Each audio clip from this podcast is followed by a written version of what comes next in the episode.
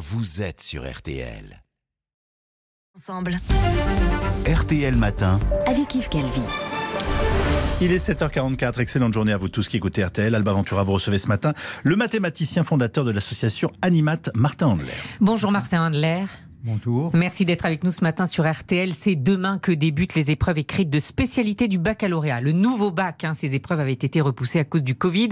Les mathématiques sont la spécialité la plus choisie à ces épreuves écrites alors que nous sommes quand même plutôt fâchés avec les maths, en témoignent les classements internationaux, et à tel point qu'il est question de faire marche arrière, de réintroduire dans le tronc commun les mathématiques en classe de première.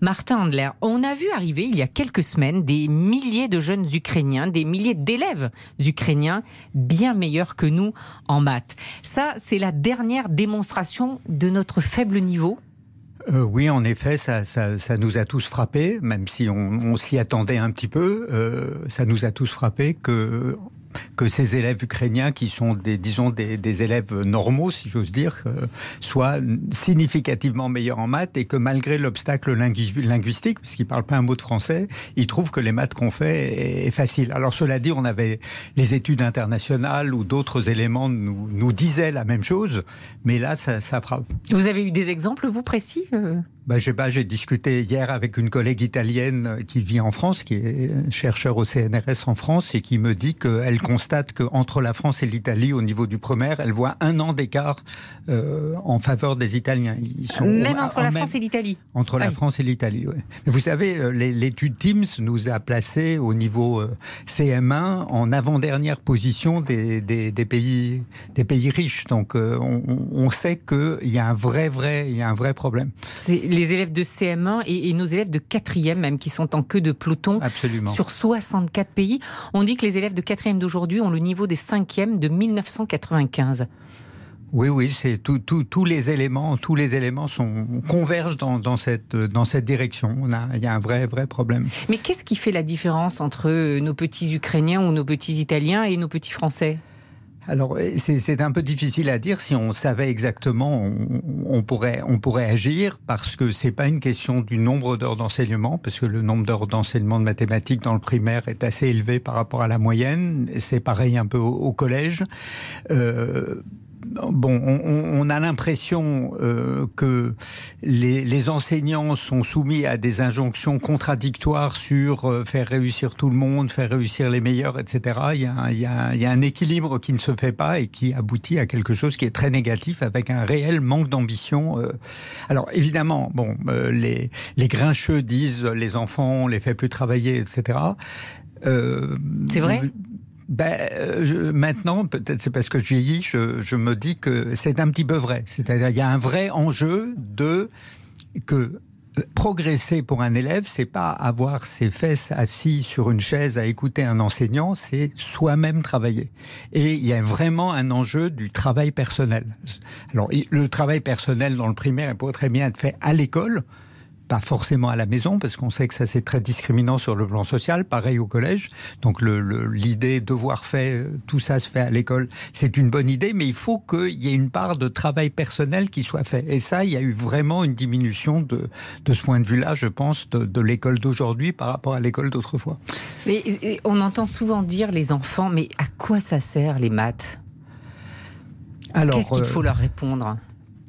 Ben, euh, le, discours des mathématiciens, c'est de dire que les maths sont, les, maths sont partout. On, a, on vient d'entendre François Langlais qui parlait d'économie.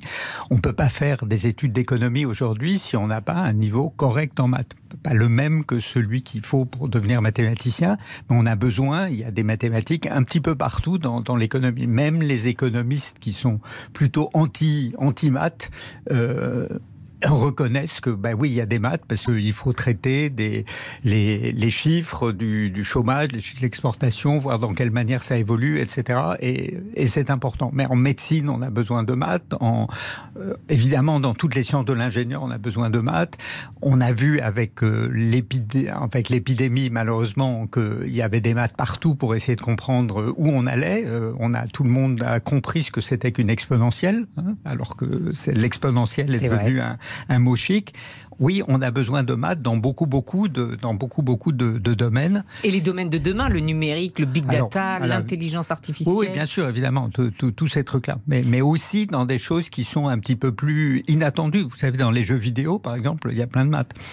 Les chefs d'entreprise étaient d'ailleurs montés au créneau hein, récemment en disant euh, mais si on n'est pas bon en maths, on va même avoir un problème de compétitivité dans notre pays. Oui, c'est vrai. Euh, oui, oui, ça c'est vrai. Oui, c'est vrai que on, bah, on a un manque, on a un manque de recrutement de, de, personnes qui sont aptes à exercer les fonctions d'ingénieur. Il y en a, il y en a des très bons, mais il y en a pas, il y en a pas assez.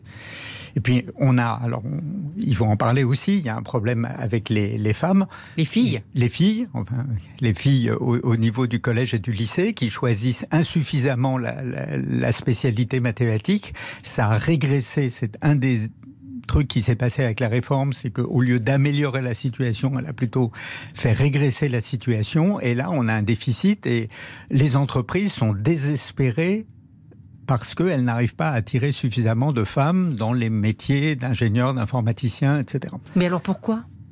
Alors, est-ce que c'est très stéréotypé? Une fille, c'est littéraire, un garçon, c'est scientifique Ça reste ça? Bah, ah Oui, ça, ça, reste ça reste extrêmement fort dans le discours des, dans le discours des parents, dans le discours de malheureusement de pas mal d'enseignants aussi. Euh, il y a une attente que oui, ben, une fille est plutôt littéraire, un garçon est plutôt scientifique, et donc ça joue ça pèse extrêmement fort. Il y a eu toutes sortes de travaux euh, universitaires qui démontrent à quel point ces stéréotypes de genre pèsent lourd sur les décisions d'orientation de, des, filles. Ça se joue à quel âge les maths? À, la toute petite école?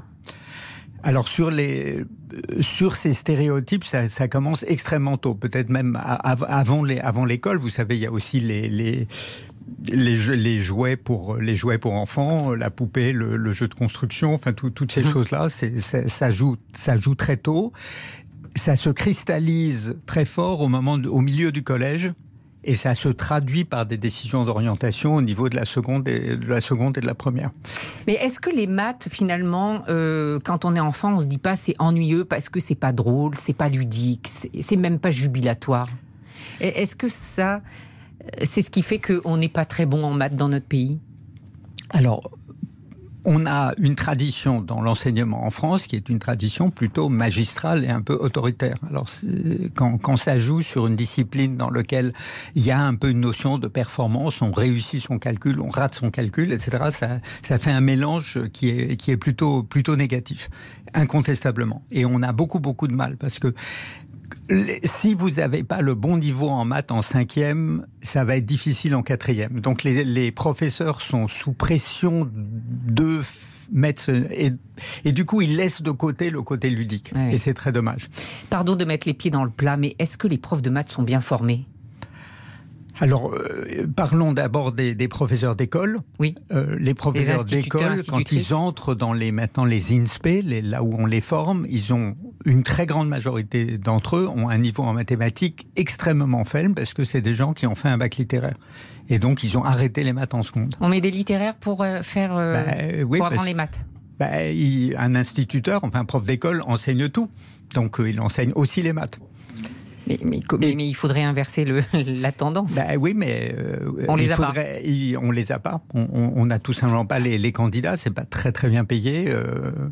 Alors au niveau du, du secondaire, ce qu'on sait, c'est qu'on a un problème d'attractivité du métier de prof de maths quelqu'un qui a fait des études de maths peut faire des tas de métiers. Euh, même s'il est passé par l'université, il a accès à des métiers, à des masters qui lui permettent de gagner beaucoup plus et de pas de pas être soumis à la tutelle administrative, etc. Et donc, les concours de recrutement d'enseignants ont beaucoup beaucoup de mal à attirer des candidats. Donc, il y a des donc aujourd'hui, le niveau de recrutement des nouveaux professeurs de mathématiques est plutôt faible parce qu'il n'y a pas assez de candidats. Eh bien, écoutez, merci beaucoup, Martin Handler, mathématicien, je le répète, et puis euh, fondateur de l'association Animat. Voilà, pour ceux qui n'aiment pas les maths et qui voudraient aimer les maths, comme Merci.